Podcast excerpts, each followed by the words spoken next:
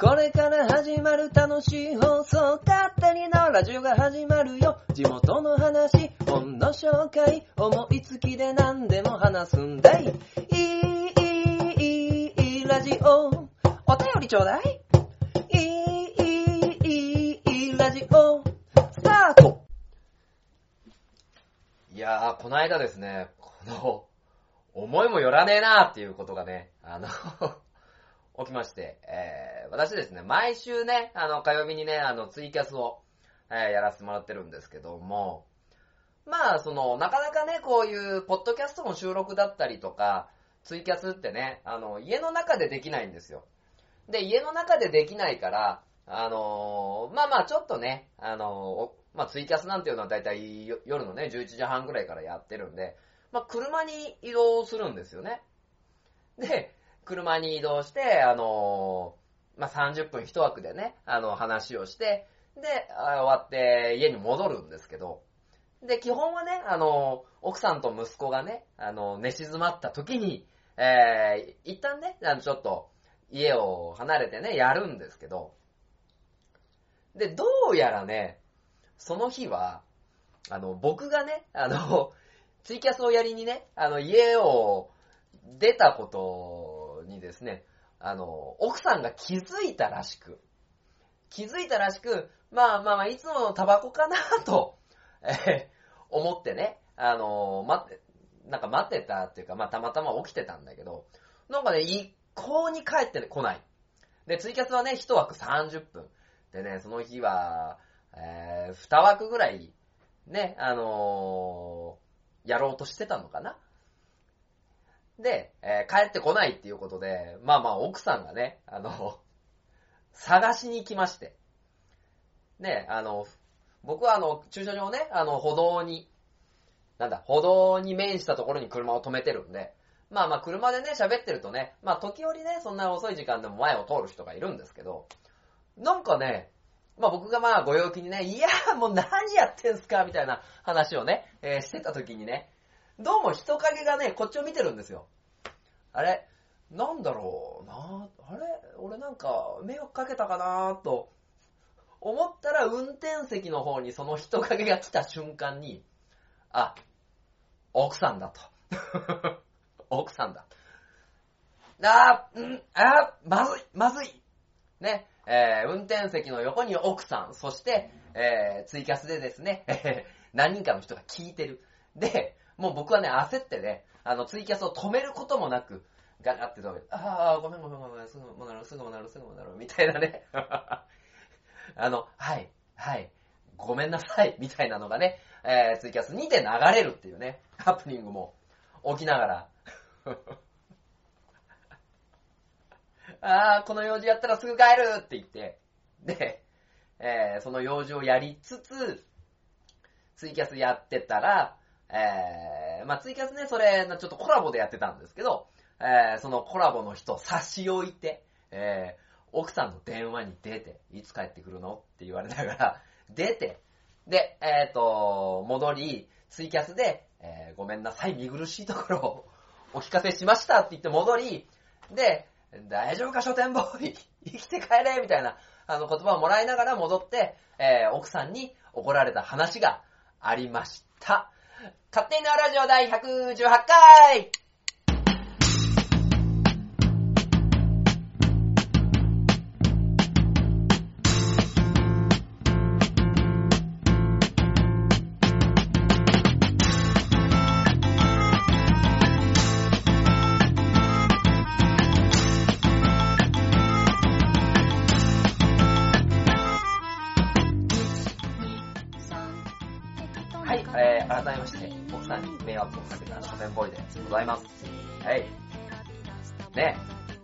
めんなさい。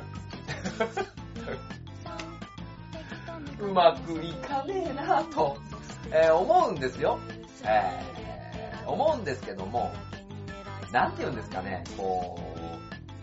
う、まあまあ、あの、僕的にはね、あの、勝手に縄ラジオもそうだし、えー鋼のトマトっていうのもそうだし、えー、東海座っていうのもそうだし、なんかね、そういうので何か、何かね、糧になればなと思って、あのーツイキャスをあのやらせてもらってるし、まあ、何より楽しいっていうね、のもあるんですけども、えー、なんていうんですかね、まあそれでね、あの、奥さんに心配をかけさせてしまったっていうのは、あの、もう、大変ね、あの、申し訳ないことをしたなと。あとはね、その時ツイキャス聞いてた方ね、あの、笑いすぎ。あと、ネタにしすぎ。このね、世の中ね、あの、思い通りいかねえな、ということがね、まあ、多々あるわけですよ。ね。えー、まあ、そんなこんなでね、この、今回の勝手に縄ラジオではですよ。あの、まあまあ、キャリアコンサルの僕、勉強をさせてもらってるんですけど、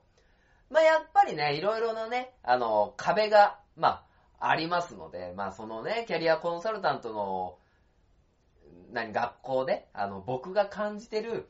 壁というか、あの、これをなんとかしなきゃなっていうのがあるのでね、あの、そのお話をさせてもらいたいのと、あとは今回ですね、えー、文春文庫プラスから出ているですね、えー、日本野球の25人ベストゲームを語るっていう本をですね、えー、お話しさせていただけたらとね、思っておりますので、まあ野球好きな人、まあ今回ね、ソフトバンク、ソフトバンクね、あの、優勝しましたけども、えー、まあそのね、野球に熱く燃える方々にですね、あの、お届けできたらと思います。はい、ということでですね、今回も始めて参りましょう。えー、勝手になるラジオ、この番組は愛知県東海市に住みます書店ボーイが勝手にお送りするラジオです。スタートしまーす。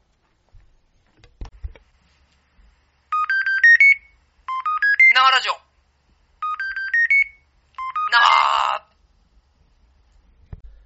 生えー、はい、さて、えー、前半でございます。でね、あのー、今回ね、まあなかなかね、こう、思い通りにいかないなーっていういかないなーっていうよりもなんかね、ジレンマ的なところがね、結構多いんですけど、まあね、あの、キャリアコンサルタントの、まあ、勉強をですね、8月からね、8月の半ばぐらいから、えー、やり始めまして、まあ、それはね、あのー、勉強する時間だったりとか、あのー、何？なかなかね、こう、キャリアコンサルタントってさ、いろんな理論家さんがいるんですよ。ね、あの、ドナルド・スーパーさんっていうね、あの、キャリアコンサルタントのそうって言われる人がいたりね、あの、ロジャーさんとか、あの、エドガー・シャインさんとかね、あの、で、理論もさ、キャリアレインボーとかさ、あの、何？キャリアアンカーとか、えー、リアセックとかね、まあまあ気になる人はもう調べてください。本当にね、あの、山のようにあるし、で、まあそういう理論だったり、あとはその日本でいうね、キャリアコンサルタントっていうところを、まあ厚生労働省が、まあまあ、基本取り仕切ってやってるんですけど、職業のね、あのー、何、適性だったりとかさ、こういう職業があるとかさ、まあ、の、分類できない職業があるとかさ、あの、そういうふうに、思いっきり、思いっきり山のように、まあ、ね、あのー勉強することがある。で、それを覚えるのに苦労してるっていうのは、もう大前提ではあるんですけど、ただ、これはね、あの、まあ、一緒にね、そのキャリアコンサルティング、コンサルタントの、えー、学校に行ってる人もみんな、みんな生活があって、みんな、あのー、仕事をしてて、で、ただもその中で時間を作ってね、あの、自分の将来のためにキャリアコンサルをですね、あの、学んでいくっていう部分で言うとよ、まあまあ、そこはね、横、こう、一列なんですよ。まあみんなね、あの、それは当然仕事されてない方もいるし、あの、いろんな、その環境があるんですけど、まあそこはね、まあ横一列で、あとはもう、ね、自分がどれだけ、ね、頑張れるか、計画立てて頑張れるかっていうだけなんで、まあそこが大変っていうのはね、まあ感じてるんですけど、感じてるんですけど、ただ、まあ、それでもね、やっていくっていうのは、まあ、あるので、まあ、そこはね、あの、もう頑張れよと。ぼやいてんじゃねえよと。いうところでね、まあ、頑張るしかないんですけど、で、えっ、ー、と、まあ、座学的なところはね、ウェブだったり、ね、あの、自分のその家だったり、そういうところでできるんでいいんですけど、なんていうのかな、その、それを応用して、で、実際の現場で動かすっていうのを毎週名古屋に行って僕はあの、学ばせてもらってるんですね。で、えー、まあまあ、いろんな技法があるわけですよ。ね、はいはいはい。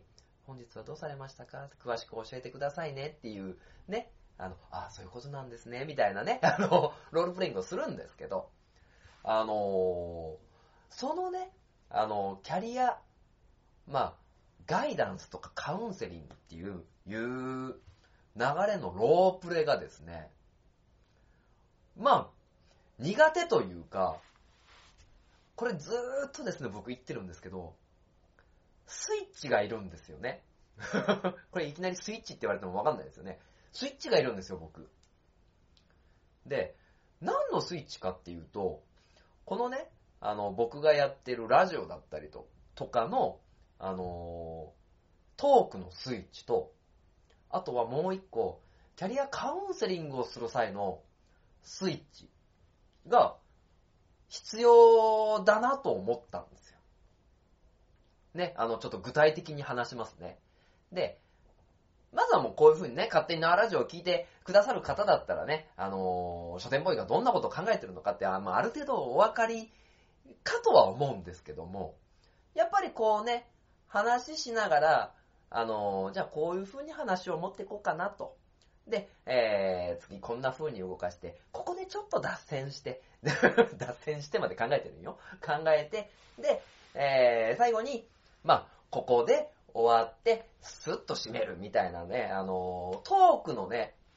流れ、それはもう一人でやるときでも、あの二人以上の多人数でやるときもそうなんですけど、そういうのをね、あの、考えながら喋ってるんですよ。で、そういうときに、あのあ、ここで僕がこういう風に、あの、振ったらこういう流れになるかなとか、あのいや、ここはあえても全然関係ないこと言おうとか。で、もう全然関係なくなってごちゃごちゃになって終わるみたいな のもね、あの考えながら、その話の展開っていうのをですね、あの、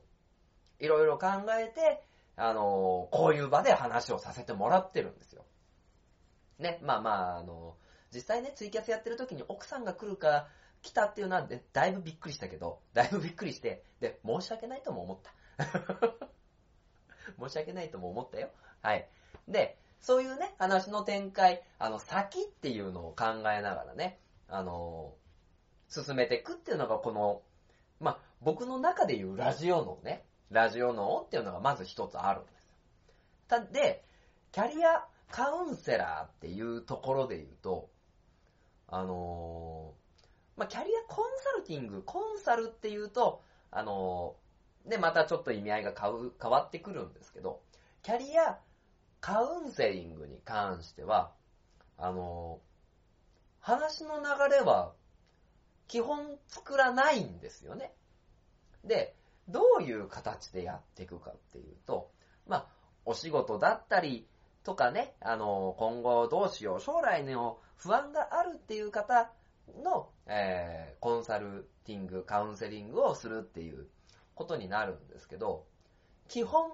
的なところで言うと、えー流れはもう全部その人に任せるんですよね。で、基本、カウンセリングする方、キャリアコンサルタントの方は、話を進行しないっていうのが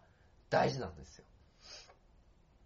で、それは何かというと、えー話を聞いて、聞いて、聞いて、で、あの、あなたはどうしたいんですか？とか。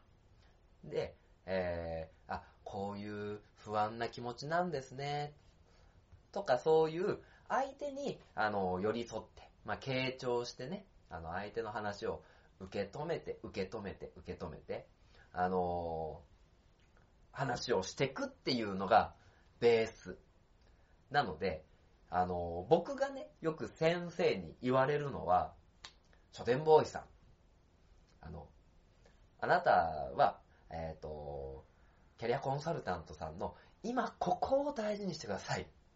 今この、この場で出た発言を大事にしてくださいっていうことをね、あのーまあ、何回も言われるんですよ。でね、まあまあ、書店ボーイと言ったらね、まあトークですよ。でね、さっきね、ラジオ脳の時でね、あの、お話をした通り、おお話をした通り、えー、全部ね、あの、先を見て、あの、なんだろう、こういう、こういうこに、こういう話を、こういう話にしたいから、こういうことを喋ろうとかね、全部考えちゃう。から、コンサルタント、えーカウンセリングのトークと、なんていうのかな、噛み合わなくなってくるんですよね。で、何が起こるかっていうと、えっ、と、僕のそういう、えー、ラジオ脳が、キャリアコンサルティング脳を、この弊害を起こし、で、キャリアコンサルに関しては、今その場っていうのを、何、大事にして、えどう思ったんですかとか、そういう話をしないといけないのに、あの、そのね、あの、クライアントさんから来たね、話を受け止めてね、僕解決しちゃおうとするんですよね。そうなんですよ。だからまあ、いろんな設定でね、あのや、やりますよ。そのロールプレイングをね。で、そうなると、何？いや、いかに時間内に解決するかっていう、あの、脳みそが働き始めるんですよ。うん。それってね、あの、なんだろう。相手の言葉とか思いっていうのを咀嚼できないままに、そのね、今起きてることのね、あの、解決をね、しようとするね、悩み相談なんですよね。キャリアカウンセリングじゃないんですよ。ね。だから、なんだろう。こうね、うまくね、ちょっと、これも言葉にできないんだけど、その、結構ね、やっぱり周りからね、遅れを取るんですよね。で、それがね、なかなかこう、スイッチがね、切り替わらない。ですよね。まあ、ラジオ脳っていうのは、まあまあ、やってるからね。あの、6年、7年、まあ、こんな風に一人で喋ってるわけですよ。寂しいとか思わないでほしいんですよ。それは別の話ですけど。で、なので、これのスイッチを、僕はね、あの、キャリアコンサルティング用の脳みそを切り替えスイッチを作らないといけない。オンオフスイッチね。あの、オンオフスイッチをね、あの、ラジオのをオフにして、キャリアコンサルのをオンにしないで、たまにね、全部両方オフになってね、やる気がなくなるっていうのもあるんですけど、それはまあいい、いいとして、そのね、脳みそを、あのね、しっかり作んないといけないなぁと、ね、思ってるんですよね。だからそういうのを意識、意識して、で、どうしてもムズムズするんですよね。あの、ラジオの書店ボーイとしては。で、相手がこういう風に言ってきたから、これはこうやってこうやってこうやって解決できるんじゃねえかな。じゃあこうやって持ってこう、持ってこう、持ってこうとするんで、僕はね、あの、ロールプレイングですよ。ね、みんながね、自由に喋ってですよ。で、練習をしていくっていうロールプレイング、あの、横一線ですよ、横一線。横一線のロールプレイングで、もう開始、2秒。はい、書店ボーイさんちょっと止まって、つって。あなたまた解決しようとしてるって言われて、2回止められましたよね。あともう一個。もう一個。これ大事にしてって言われてるのがね、沈黙沈黙なんですよ。ね。あの、沈黙してる時って、あの、クライアントさんはね、いろいろ物事を考えてるので、待ってあげないといけないんですけど、この、なんかね、待てないんですよね。もう本当に猿みたいに、キャッキャキャッキャね、こう、話しかけちゃったりするんでね。まあさすがに今は、まあ多少よくはなりましたけど、ね、あのー本当に落ち着きがない。書店ボーイ行ったら。まあ、っていうのでね、その、ただね、ここに未来は感じていて、あの、このね、傾聴スタイル、そして相手をね、あの、全面的に肯定してあげるっていうね、スタイルを両方持てたらね、あの、書店ボーイやっぱレベルアップできるんじゃないかなと思うんですよね。こう、今までは、例えば、どなたかのラジオに出させてもらったりとか、まあ、鋼のトマトでもそうなんですけど、まあ、自分がね、あのー中途半端に言葉が出るんですよ。ね。いろんな言葉が頭に浮かんでくるもんですから、まあ、ポンポンポンポン喋ってね、やっぱりこう、相手の、あの、出る、なんだろう、隙間を与えてなかったなっていう反省が、まあ、勝手なラジオはいいですよ。僕しかいないんだから。ね。どうせ。で、えー、与えてなかったな、じゃあ、相手に、こうね、話、主旋律をね、えー委ねてみたときにどうなるかなっていうね、こう、幅ができるんじゃないかなと思うと、まあ僕は楽しみですね。僕自身が。まあなんでね、その、思い通りにいかねえなっていうことを思いながらね、でもやっぱりどこかこう、意識してね、あの、相手の言葉を、えーしっかり待つ。相手の言葉をしっかり受け止める。で、あの、必要以上に迫らないね。うん。あの、やっぱりそういうトークをしてるとね、そこにね、ぼ、僕がいて、相手がいて、で、あの、相手と共に、こう、伸びてきたいっていうね、のが強すぎると、えー道を踏み外すことがあるんで、で、さらに、僕がルートを決めちゃってるっていうところがあるんで、それをやめて、しっかり相手を尊重して、相手のペースに合わせてトントントントンっていう、ね、あのこともできるように、まあ、なりたいなと。まあ、さすがにね、司会とかでね、あの、そういうことをやり始めると、話が前に進まないんで、この喋る技能っていうのは、しっかり持ってたいですけど、もっと、もう片っぽ、あの、自分のね、あの、キャリアコンサルティングに、あの、必要な脳みそ、この脳みその構造をですね、こう、しっかり、オンオフスイッチをね、あの、作りたいなと、えー思ってますね。いや、なかなかね、本当に、キャリアコンサルティングっていうね、あのー道は深いなと思いますね。いやー、難しい。ね、ちょっと頑張りますよ。だから、今回は皆さんに、ただ僕の悩みを相談してるだけ。ね。だから、なんかいいアドバイスあったら教えてください。はい。えー、ということでですね、えー前半終了。CM です。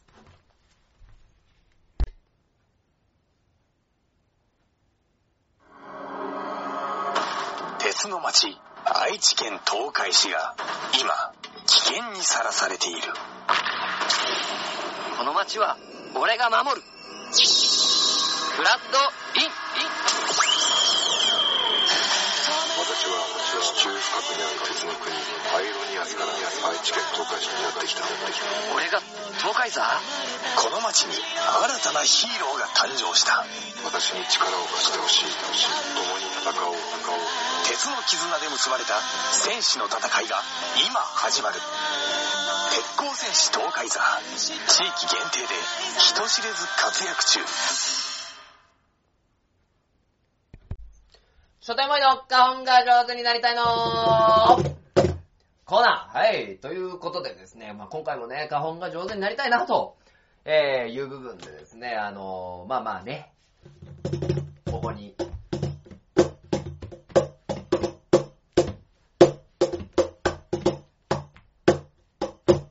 花本があるということでね、あの、今回は、ね、前回のね、あの、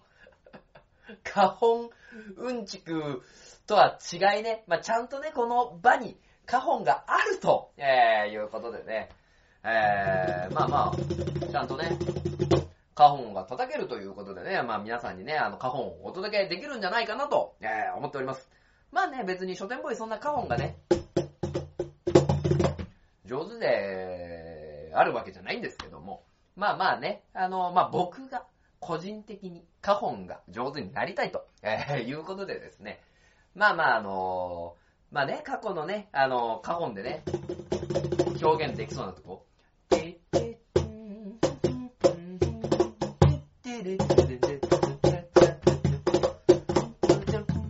2時からみたいな感じでね、あの、表現できるものと、あとはフリーのね、YouTube 等に溢れてるフリーの音楽に合わせて、あの、カホン叩かせて、えーいただこうと思っておりますので、どうぞお付き合いください。今回はフリー音楽で、えーカホン叩きます。では、ミュージック、スタート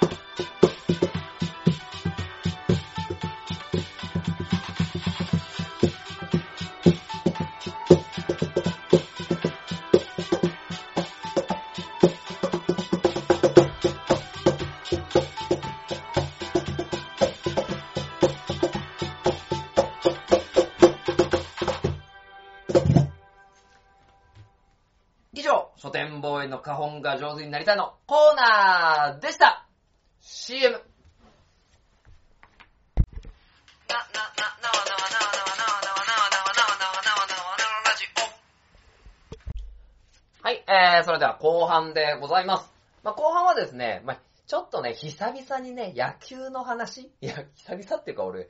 勝手なラジオでしたことあるのかな？あー確か一回、落合さんの本をですね、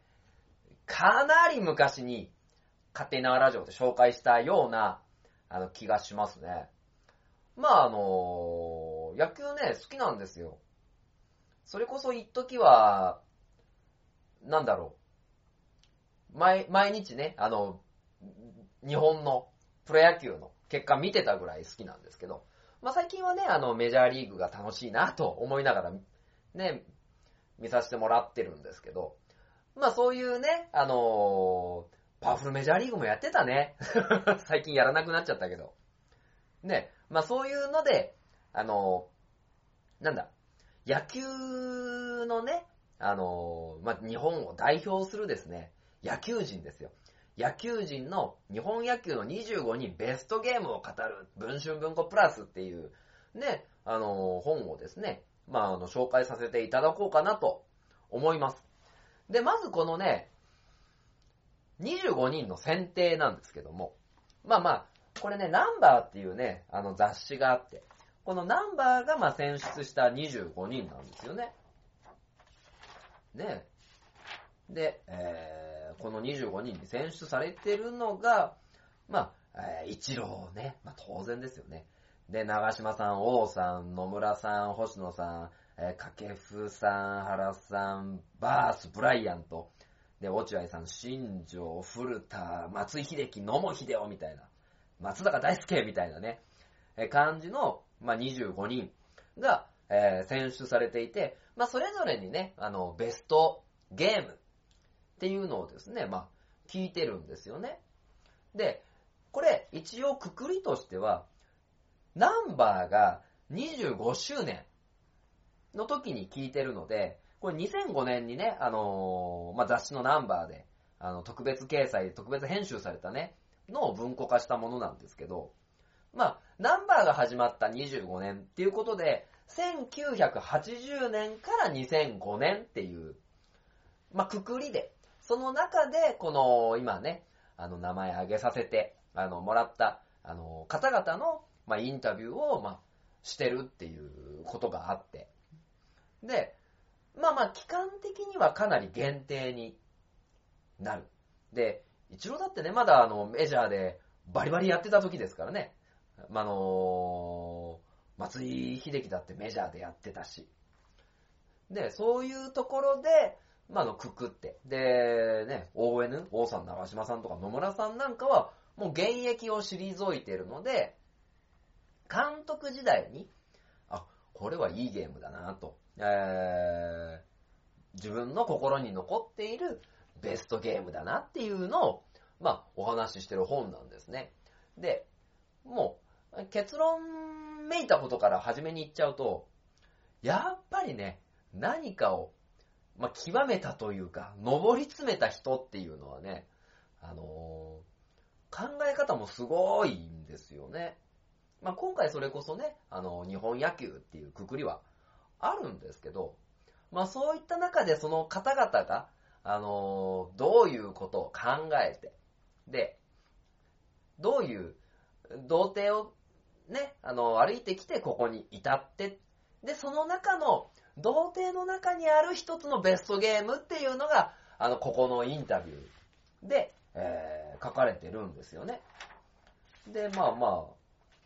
あ、はじめトップバッターはね、あのー、イチローですよ。まあ、あえてイチローと呼び捨てにしますよ。僕好きなんで。で、イチローが、ね、あのーベストゲームって、どの試合が一番ベストですかなっていう。で、聞いたとき、あの、こっちのナンバーのね、編集部が。で、これイチローらしいですよ。えーベストゲームね。そんなの存在しない。真っ向から否定。しかも一人目ですよ、イチロー。ね。で、イチローの定義としては、えーその時の自分がベストを出してきて、相手が、その、相手も相手のね、ベストを尽くしたっていうのがベストゲームであって。で、あの、それ以外で例えば、あの、記録を作ったとか、あの、そういったものはベストゲームじゃないんだっていう、まあ、ことを言っててね、あの、本当にイチローらしいなっていう、まあ、感じはしますけどね。で、イチローが挙げたのが、あの、プロ野球に入ってからじゃなくて、で、1991年7月29日の全国高校野球選手権愛知県大会準々決勝っていうね、まあ、当然ね、あの、テレビ中継も、そんなに大々的には入らないね、試合なんですけど、このゲームが一番、あの、心に残ってるっていうのを、まあ、一郎が言ってるんですね。で、何か、何が心に残ったかというと、まあ、その時の一郎っていうのは、あの、ブリブリ打ってたんですよ。ブリブリ打ってたって言うとおかしいね。ブリブリ打ってて、で、あの、将来もうプロ野球選手になるんだと。あの、もう全然心に決めて、で、えー、めちゃくちゃウェイトトレーニングをして、球も飛ぶようになってきたっていう、えー時期になってるんですけども。で、その時、まあ一郎確かね、4割近く打ってたんですよね。で、えー、その準々決勝、相手は、一郎は愛工大名電。で、えー、その時の相手が中京、中京高校かな？中京高校。まあ愛知県ね、なんでね、あの、しっかりしとけよって話なんですけど。で、この中京高校にいた木村っていう選手が、あのもしかするとナンバーワン選手じゃないかっていう、あの、話になって。で、いて、一郎はその、木村選手に苦手意識を持ってたんですよ。で、このままガンガンガンガン、あの、飛ばしていって、えー、なんだ、甲子園？甲子園も行くんだっていうことをですね、その若き日の、えー、一郎少年は思ってたんですけど、えー、その日、完全に、あの、中京の、あの、木村選手にですね、もう丸め込まれるわけですよね。全く打てない。で、えーここでついえると、一郎自身が、あの目指してたそのプロ野球までのプラン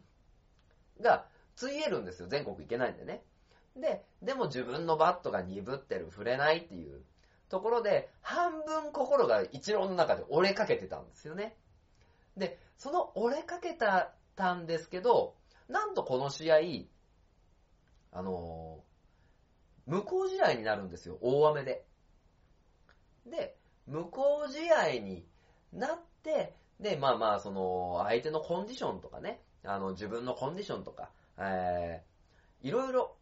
あるんですけど、その、無効試合になって、再試合っていうところで、えー、一郎は、あの、活躍できて、あのー進むことができたんですよね。なので、あのーその試合、自分の心が折れた試合っていうのを、えー、一郎は、自分の、まあ、ベストゲームとは言わないけど、心に一番残った試合。だから、あの試合が無効試合になって次の試合で活躍、えーできたから、プロ野球になってその後のメジャーリーグでの活躍につながったんじゃないかっていうのを一郎が持ってるんですよね。まあでも、そこに対してね、あの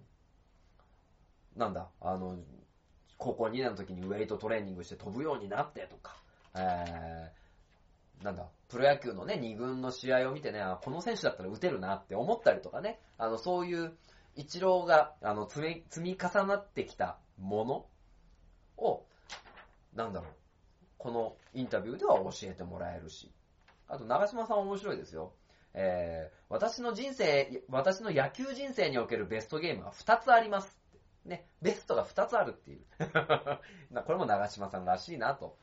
思うんですけど、まあまあ、一つは現役時代の1959年。まあだから1959年ってことだから、80年とはずれてるねっていう。ね、あのことで天覧、あの天皇皇后両陛下が見え、見えられた天覧試合で打ったサヨナラホームラン。で、もう一つは、えー監督時代1994年10月10.8中日戦。これはもう本当にね、勝った方が、勝った方がもう優勝するっていうね、あの最高のあのシーズンでしたね。それを挙げてらっしゃいますね。まあとかね、あの、王監督の話もあり、で、野村さんに関しては、あれだね、あの、石井和久投手がノーヒットノーランを行った試合で、古田選手で言うと、あのオリックスブルーウェーブとのね、あのなんだ、に、日本？ん？今、日本シリーズ。で、どう一郎を食い止めるかっていうののね、分析もすごいしね。で、秋山浩二選手に関しては、あのなんだ、日本シリーズで広島戦で、えーホームに行くときに爆中やった試合。で、まあ、落合さんなんかね、僕落合さん好きなんでね、あの、ちょっと読みたいと思うけど、基本的に落合さんって全部、あの、この時どういう球が来て、この時どういう、ね、ことを思って、こういう組み立てでこういう風にやるっていうのをね、全部覚えてるんですって。まあ、誠か嘘かわかんないですけど。で、ただ、ただ、あのその1981年7月26日オールスターゲーム第2戦全波全世、パリーグオールスターとセリーグオールスターが行われた時に、まだまだ日本シリーズじゃないごめん、オールスター戦には呼ばれたけども、落合さん的には、その試合4番を打ったんですね。4番を打ったんですけど、なんかね、実力で評価さ、評価ね、してもらったんじゃなくて、まあ、ただね、あの、ラッキーボーイみたいな感じで、あの、4番座ったんじゃないかっていう思いがあって、その、ね、打席に関しては全く覚えてない。だから、ただの4番目に打つ選手だったんだよ、みたいな話があったりとかね。もうね、だから、まあ、松井さんとかもね、あのゲームセブンあのあれですよね。メジャーでいうとこの10.8ですね。ね。まあ、松井秀喜選手に関しては1994年10.8、この、長島さんと同じものをですね、出してるし。で、野茂選手に関しては、なんだろう、メジャーリーグで初めて登板した日とかね、こう、そこに、その試合に至るまでの童貞と、その試合があった後の自分の気持ち、えそれからの、え奇跡みたいなね、ところが書かれてるんですよね。で、僕は結構松坂選手とかもいいなと思いますよ。松坂選手。ね、あの、甲子園のね、挙げたのは、春季関東地区高校野球大会決勝横浜対日大藤沢で、あの自分が一番輝いてた時の球、あの、本当にね、火が出るボールを投げていたって、あの書いてるんですけど、この松坂選手のその、まあ、ベストゲームであるがゆえに、自分のそのプロ野球に入ってからの、なんだろう、自分の思い通りの球がいかないってことに悩み始めるわけですよ。ね、松坂投手は。その、春季の関東大会の決勝のストレートを思い出したくて、えー、プロ野球に入って、あの、体を壊すようなトレーニングして結局怪我をしちゃったしとか。ね、まあそういうところの、なんていうのかな、幻影に苦しめられたっていうのも、ベストゲームの、あのーなんていうのかな、怖いところですよね。もう自分が一番うまくいったっていう。で、そういうね、あの野球選手の一つ一つの機微だったりとか言動っていうのをね、まあ、見てるとね、こう、あの、自分がね、あの、ツイキャスをね、僕、これもう、俺も、俺も俺でね、これをね、なんだろう、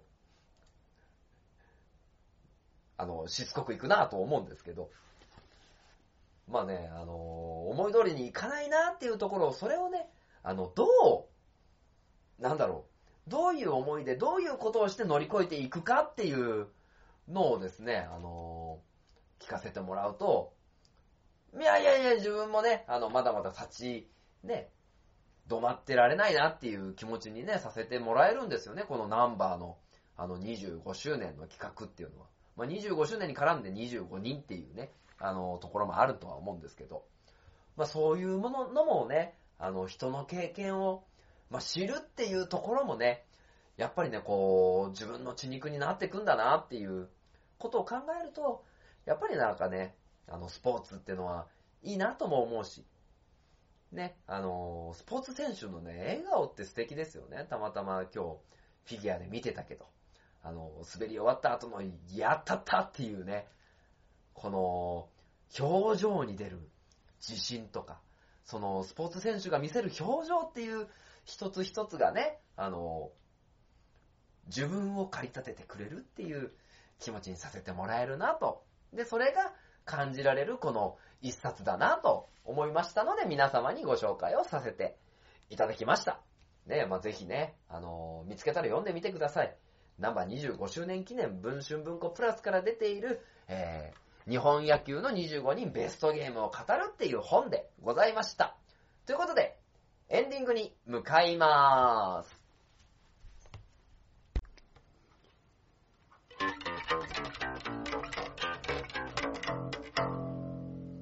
勝手なラジオ。はい、えー、それでは勝手なラジオ、エンディングでございます。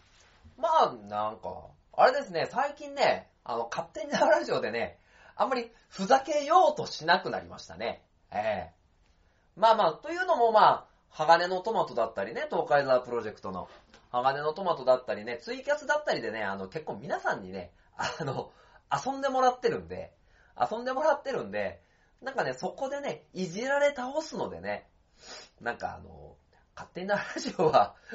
あの、真面目なテーマでやろうみたいな。まあ、まあどうかな、勝手に那覇ラジオだけ聞いてる人っていうのがいるかどうかわかんないけどね。いるかどうかわかんないけど、まああの、そんなね、あの、結構、まあ、微暴録的にね、あの、こんなこと思ったなとか、あの、こんなに、こんなの形に残したいなみたいなね、あの感じで、あとはもうちょっとテーマを決めてね、なんかその、なんだ、克服するとかさ、思い通りにいかない時とかさ、あの、そういうのをですね、あの